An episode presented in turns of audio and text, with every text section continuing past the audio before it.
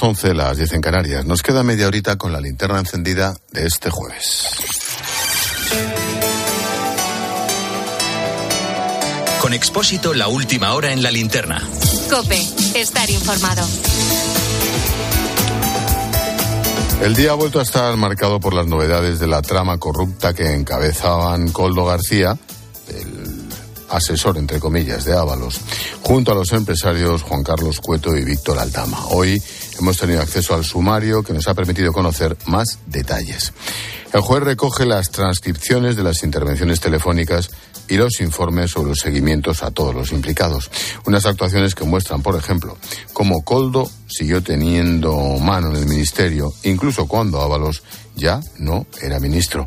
Juan Baño. Coldo García era el conseguidor al que muchos recurrían para conseguir un puesto o asegurar su posición en el actual Ministerio de Transportes. No solo se compromete a gestionar las peticiones ante José, es decir, José Luis Ábalos, sino también ante quien conoce sobradamente, mantenido por el actual ministro Óscar Puente, el subsecretario del Ministerio Jesús Manuel Gómez. Recuerda a la Guardia Civil en su informe que de él dependen directamente puertos del Estado y Adif, los dos entes que adquirieron las primeras mascarillas ahora investigadas. Una de las interlocutoras que le pide interceda ante Puente por su marido le recuerda que Óscar es compañero y que tiene buena relación con él mismo, con Coldo y con Ábalos. Le van a consolidar, no te preocupes, sentencia Coldo, está todo hecho. La imagen tosca de la hora detenido e imputado poco tiene que ver con el nivel de relaciones que muestra en sus comunicaciones. Afirma en enero de este año que va a Chile a resolver unos proyectos de agricultura y se entrevistará con el presidente del país y con el ministro del ramo. Al regresar en siete días, hablo con José y el subsecretario y se resuelve todo. El poder del que presume Coldo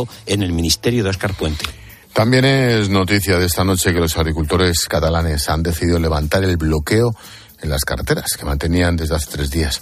Estaban cortando el paso por la AP7 cerca de la frontera con Francia. El sector pone así fin a esta movilización tras un acuerdo con el gobierno catalán que contempla una serie de medidas. Eso sí, amenazan con retomar las protestas en función de cómo vaya la cosa. Lo explica Joan Caball, coordinador nacional del sindicato Unión de Payesos. Y tenemos que iniciar a partir de estos acuerdos, pues bueno, nuevas líneas de trabajo y continuar con lo que estábamos haciendo hasta ahora. Lo mismo que le exigimos al Ministerio que ponga encima de la mesa y les vamos a exigir a los europarlamentarios que vendrán ahora a pedirnos su voto, pues que tengan en cuenta que la agricultura en Europa tenemos 500 millones de consumidores.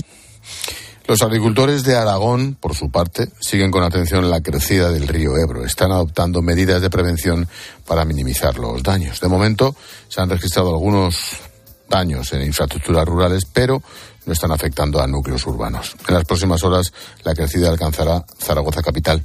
Nos vamos hasta allí, Álvaro Montaner.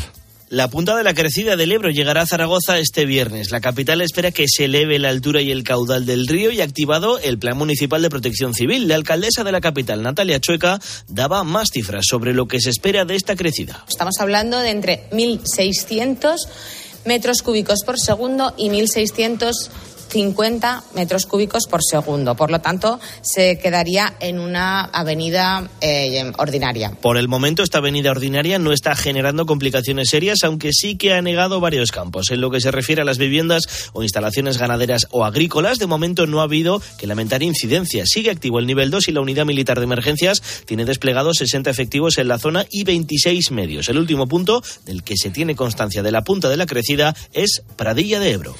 Te cuento que también mañana el IVA de la luz aumenta del 10 al 21%. El motivo es el desplome de los precios de la electricidad. Sí, parece el mundo al revés, pero es tal cual. Bueno, sin ir más lejos, la factura de la luz de febrero para un consumidor con tarifa regulada va a bajar un 20%. Será el recibo más bajo en años. Marta Ruiz, buenas noches. Buenas noches. Las renovables, sobre todo el viento, han cubierto el 75% de la demanda de febrero. Ese tirón de las energías verdes y un gas que está en niveles de pandemia en el entorno de los 25 euros el megavatio hora han hundido el precio mayorista en un 40% con respecto a enero. 41 euros de media el megavatio hora eh, queda por debajo de ese tope de 45 euros y activa, por tanto, la subida del IVA de la factura hasta el 21%. Antonio Aceituno, de Tempos Energía. Pues una subida de un 11% pues va a provocar una subida en torno a 10-15 euros en una tarifa de VPC doméstica. ¿Y qué pasará a partir de marzo? Hasta que aparezca el frío centro europeo, allá por octubre de 2024, nuestro país va a contar con unos precios muy bajos de la electricidad. De momento, la factura media de febrero queda en 43 euros, un 33% menos que hace un año. Otro dato. El Euribor rompe una racha de tres descensos consecutivos, sube al 3,67% en febrero. Hablamos del índice de referencia de las hipotecas a tipo variable. Los que tengan que revisar de forma anual verán cómo la cuantía se incrementa. Susana Moneo, buenas noches. Hola, muy buenas noches, Ángel. Se frena la tendencia bajista y el Euribor cierra con una media mensual de en torno al 3,67 cuando en febrero del año pasado estaba en el 3,53. La subida para quienes negocian anualmente su hipoteca no va ser muy elevada. No obstante, estará entre 10 y 20 euros al mes. Por ejemplo, una hipoteca de 150.000 euros a 30 años pasará en sus cuotas de los 762 a 773 euros. El mercado está reflejando el retraso en el recorte de tipos. Joaquín Robles, analista de XTV. Ya en vez de para el mes de marzo se pronostica para el mes de junio y hay cierto temor de que todavía se pueda retrasar al mes de julio o septiembre. Y en el futuro dependerá de si se cumplen los criterios de inflación de Bruselas. En el caso de que veamos como si se acerca a ese 2%, pues quizá el Euribor se dirija a los mínimos del pasado mes de enero. Sí tendrán rebaja quienes renueven su hipoteca de manera semestral, ya que en agosto el Euribor se había disparado por encima del 4. Y mañana vamos a estar muy pendientes de Rusia, y cuando no, porque se celebra el funeral del opositor ruso Alexei Navalny.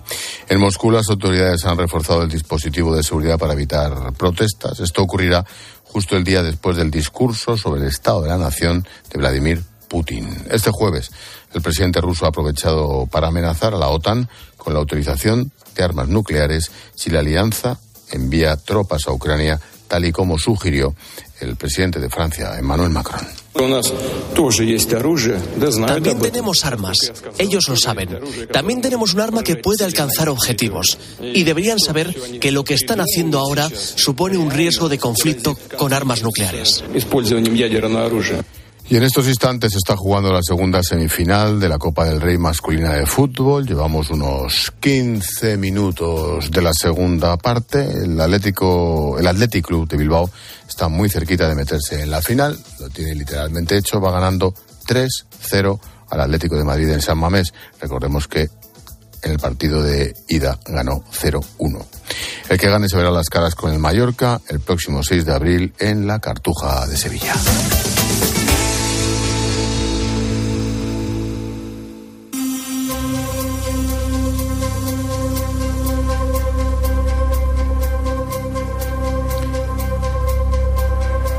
...28 de julio de 1914. Es la fecha del comienzo de uno de los conflictos más letales de la historia del mundo, la Primera Guerra Mundial.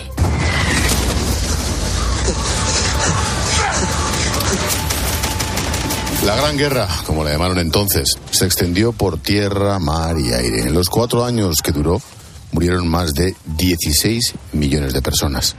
La literatura y el cine han recreado muchos de los episodios de aquella barbaridad.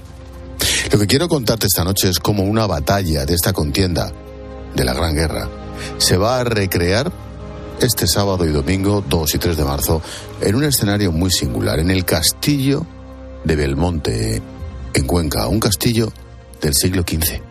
Se trata de la segunda edición de una recreación que permite a los visitantes viajar en el tiempo y comprobar cómo se vivió la Primera Guerra Mundial.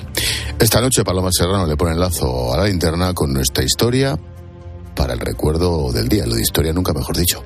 Buenas noches, Palo. ¿Qué tal, Ángel? Buenas noches. El castillo se encuentra en lo alto del centro del cerro de San Cristóbal, a las afueras de Belmonte, en un pequeño pueblo de la provincia de Cuenca. Ha sido declarado bien de interés cultural. El marqués de Villena fue el que lo mandó construir en 1456. Hernando Bárcenas forma parte de la familia propietaria y es el responsable de la gestión del castillo. Era un noble de la época, fue el primer señor de la villa de Belmonte. Belmonte venía eh, entregada a su eh, familia por haber co eh, contribuido en, en, la guerra contra España en Portugal, eh, guerra que perdieron y tuvieron que venirse exiliados a España y en la península, bueno, entre otras cosas, le dieron el señorío de, de Belmonte. Aquí fue su bastión y aquí es donde mandó construir en 1456 su buque insignia, que era el castillo de Belmonte. Las obras se prolongaron hasta 1468. Las paredes de este castillo tienen, claro, mucha historia. En 1707, durante la Guerra de Sucesión Española, acogieron a las tropas del candidato Borbón, quien acabaría siendo Felipe V.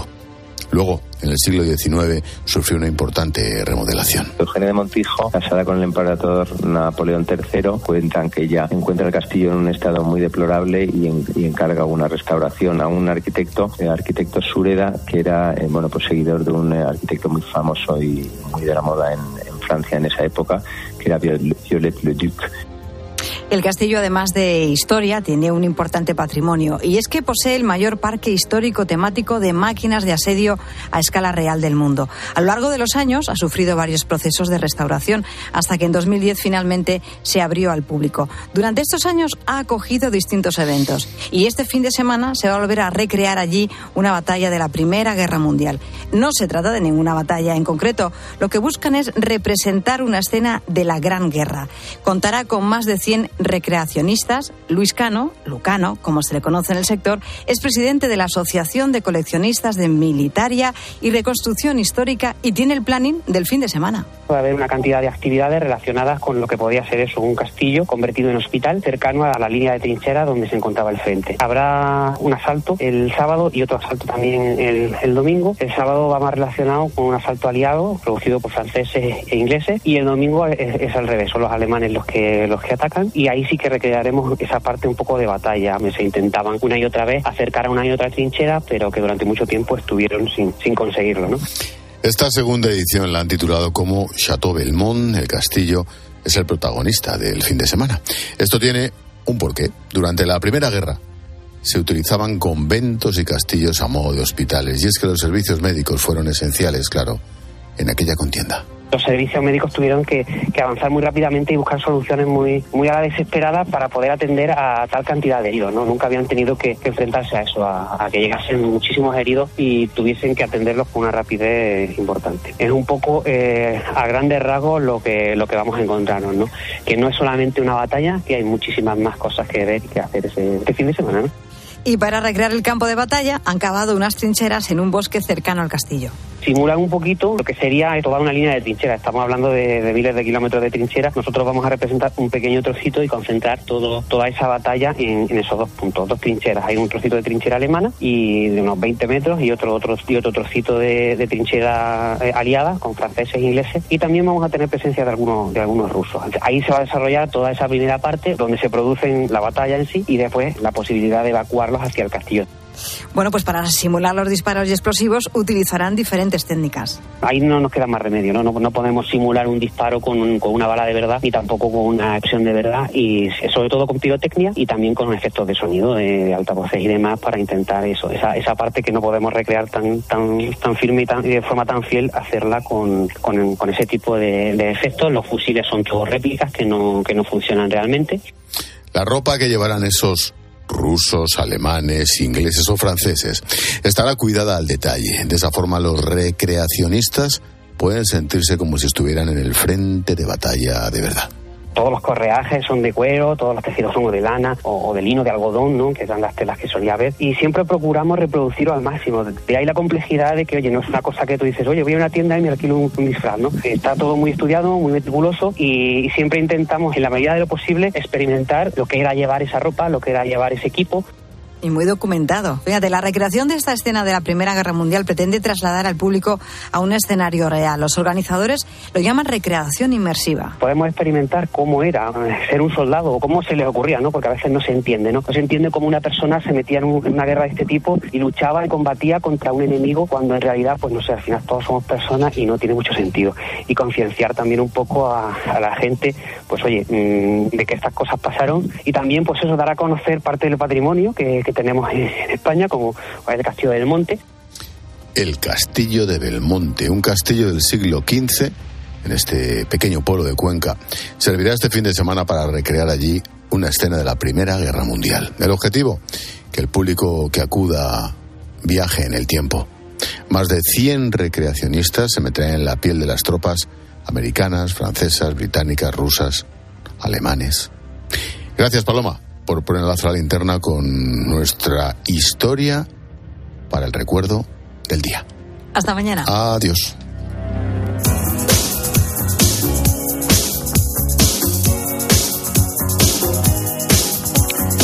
La postdata en la linterna la firma Juan Fernández Miranda. Hola Juan. ¿Qué tal Ángel? Hoy es 29 de febrero, año bisiesto, así que los que tuvieron la ocurrencia de nacer tal día como hoy pueden celebrar su cumpleaños como Dios manda.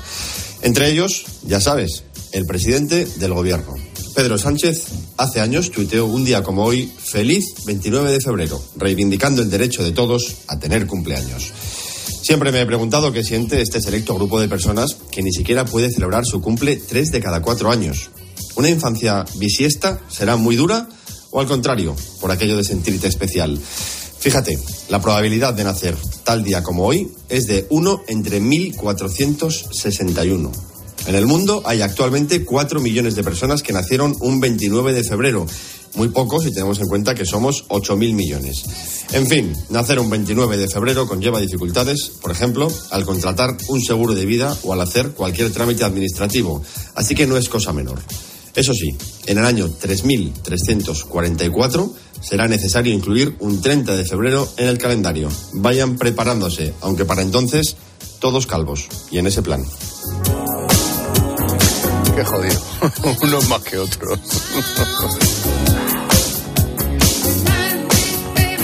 Expósito. La linterna. Cope. Estar informado. Los protagonistas de la actualidad. La presidenta de la Comunidad de Madrid, que es doña Isabel Díaz Ayuso. Muy buenos días. ¿Qué tal? Se sientan cada mañana con Carlos Herrera. ¿Qué papel ha tenido el PP de Madrid en esta acción de la Fiscalía Anticorrupción? en este origen del caso Coldo. Mi hermano, el trato que se le dio fue tan infame que yo ya empecé a pensar, a lo mejor piensan que detrás de una compra hay muchas más cosas. Entonces fue cuando eh, mi equipo decidió ir a la Fiscalía Anticorrupción y esto es lo que ha derivado en este caso, que nada tiene que ver con el de mi hermano por mucho que intenten. De lunes a viernes, de 6 a 1 del mediodía, las preguntas las hace Carlos Herrera en Herrera Incope. Buenas noches. En los tres sorteos del triplex de la 11 de hoy, los números premiados han sido 069 en el primer sorteo, 337 en el segundo, 679 en el tercero. Mañana, como cada día, habrá un vendedor muy cerca de ti repartiendo ilusión. Y ya sabes, a todos los que jugáis a la 11, bien jugado.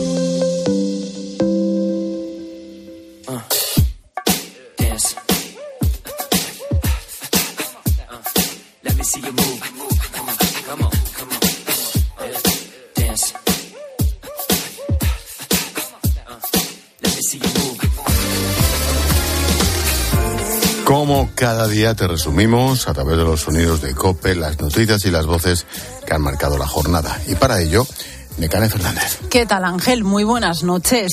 ha sido un día intenso en el que hemos tenido que seguir hablando porque no nos queda más remedio, y a saber hasta cuándo, de Coldo García y de José Luis Ábalos por su implicación en el caso de corrupción en la venta de mascarillas. Pero quiero recuperar el testimonio de José Luis Correa, que en febrero de 2019 era Policía Nacional. Nos podemos hacer una idea con lo que nos ha contado de cómo son estos individuos. Ha contado en Herrera en Cope que se cruzó con ellos en un pub en Mérida y esto es lo que ocurrió. Que nosotros estábamos en el paso celebrando un cumpleaños. En ese momento entró eh, el ministro, los escoltas y el señor Coldo con tres o cuatro chavalitas. Entonces algunas personas dijeron, ¿el tren para cuándo? Claro, la gente decía para allí, ¿el tren para cuándo? Entonces el señor Coldo le dijo a los escoltas a identificar a ese, a ese y a ese. Amigos, nada más que había otro chaval allí con la novia y los escoltas y el señor Coldo. Con amigas, tres o cuatro amigas. En el restaurante les había dicho al propietario que si le podía cerrar la sala donde estaban comiendo ellos y que si le podían traer un karaoke. Así eran, ¿eh? Es tan cutre, tan zafio, tan chungo.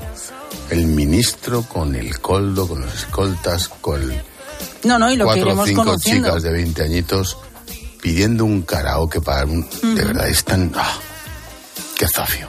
Bueno, pues para desconectar un poquito de esto y de lo que está ocurriendo aquí en España, esta noche también nos hemos ido hasta Arabia Saudí porque su gobierno se ha propuesto convertirse en lo que es una gran potencia ya a todos los niveles, tanto pues empresarial, político, también deportivo, y lo están consiguiendo porque se están desvinculando del petróleo y apuestan más ahora mismo por el espectáculo. Nos lo ha contado Emilio González, que es profesor de economía en la Universidad de Comillas y Cade. El ocio es una de las grandes industrias del siglo XXI que paga muy buenos dividendos, que mueve millones y millones y que por tanto es tremendamente rentable. Pero los árabes no solamente están invirtiendo en deportes, sino también en la otra gran inversión que están haciendo los árabes y los grandes fondos internacionales que son infraestructuras y de ahí la idea de entrar en telefónica o de entrar en otras infraestructuras.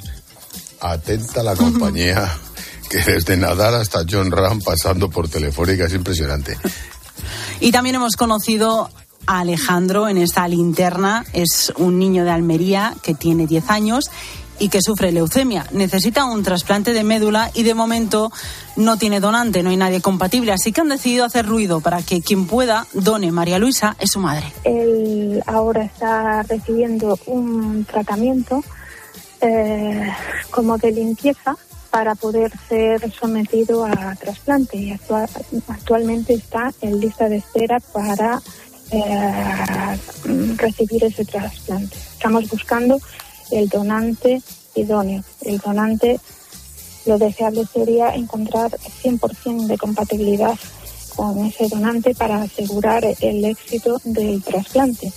Y nos eh, también recordaba María Luisa que al final es un pequeño gesto que no duele, que podemos donar, que es muy fácil, así que todos podemos informarnos para hacer esa donación. Y si estás en Almería, mañana te puedes acercar al bus de donaciones en el Centro Comercial Gran Plaza 1 de la ciudad e intentar ayudar de alguna forma a Alejandro, aunque ya sabemos que esas donaciones siempre son anónimas.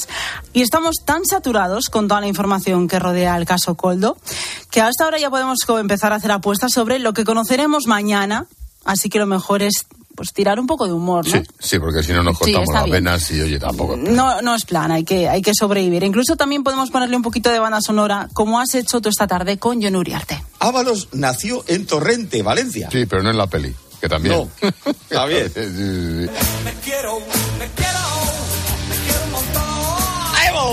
¡Venga todos juntos! Es que, es que lo clava, ¿eh? Hemos puesto una selección de cintas musicales. No, no, que sí, lo que ponían en la famosa banda del Peyo cuando Sánchez. Esto es lo que puso Coldo sobre sí mismo. Totalmente. Ábalos y Santos Cerdán así moviendo las cabecitas, haciendo como la coreografía más. Soy el más elegante. Esta es la de Pedro Sánchez cuando se afeita.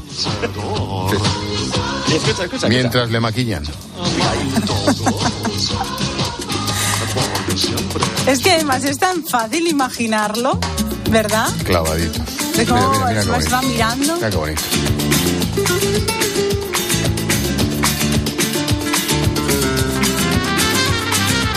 ¿Te los imaginas entrando con Tony Leblanc sí. a Ábalos, a Coldo, a Santos Cerdán? Por la noche con su coche, vigilando sin cesar. Sí, está, sí con, el, eh, con el pantalón por la cintura. Sí, sí, sí, esas cosas. Vaya pata. que le acechan, él los debe de apuntar, pues adquiere un compromiso con toda la sociedad. Apatrullando la ciudad. Dedicada Es que es ese perfil. desde el cariño a la banda del Peyot.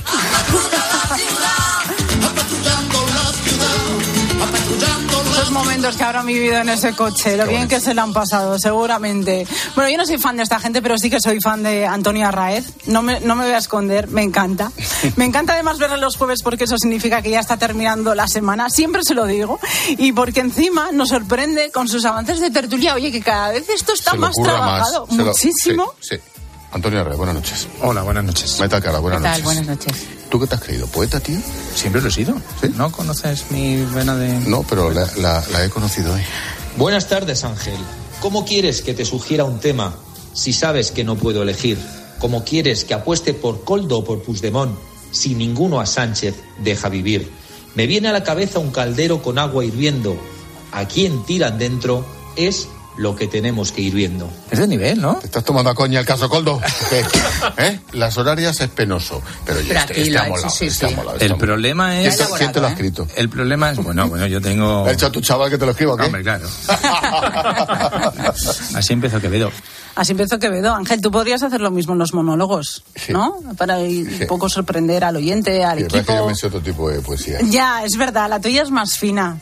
Más clásica. Estando María Manuela en el sí, parque de Logroño. sí, sí, todo. esas cosas, esas cosas. No, déjalo, déjalo entonces. Antonio, si puede, tú no, tú guiñete al guion y ya está que nos vacil. Y bueno, mientras llega el partidazo, que todavía va a tardar un rato porque estamos aquí viendo la tele. Me suena en- muy buena, dice, en el África Oriental había Calla, un que estoy hablando ahora de fútbol, calla.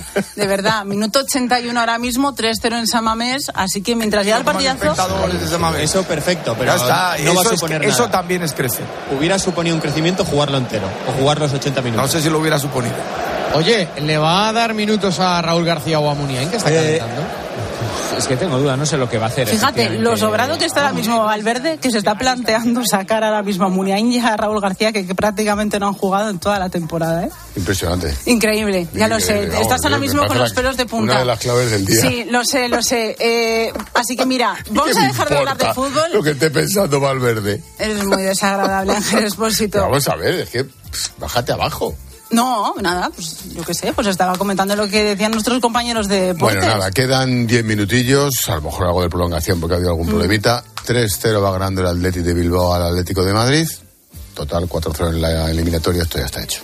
6 de abril, Sevilla, final contra el Mallorca. Yo lo que no Veremos, sabía ¿eh? es que los padres de Aguirre, el Sí. técnico del Mallorca, eran de Bilbao. El padre, yo sé que el padre por lo Sí, menos sí, lo que era vasco anoche. seguro, por eso le llaman el vasco claro, Aguirre, claro, claro. claro, claro. Pero quedó muy chulo, quedó muy bonito. Está bien, pues que nos haga un favor Aguirre y que no gane. Bueno, mientras llega el partidazo vamos a apagar la linterna con los Who porque su música ya está en la luna. Una empresa acaba de hacer llegar al satélite un archivo que incluye 50.000 canciones de varios artistas con su música. Hoy había pocas noticias musicales, ¿no? A ver, es que en vez de tirar de efeméride he dicho voy a buscar algo que sea curioso. Voy a una- una pues, pero está bien. Voy a buscar no, una. ¿Y quién lo va a oír eso? No ¿Un sé, gallego en la gente- luna? La gente que iba en la luna. Está en la cara oculta, ¿no sabes lo que hay ahí? Lo mejor es que dice la gente que viva en la luna. Claro. ¿No? O los Sí, que sí. vayan a ir a la luna en los próximos años. Sí que sí, perdona, perdona. No, es que Ángel. Hoy que estará no pensando. Valverde ahora mismo, me, me tiene loco. Valverde. Me tiene Valverde loco. tiene que estar contentísimo ahora mismo. No habéis podido elegir otra los Who. Mira, es que todo te va mal siempre, es increíble.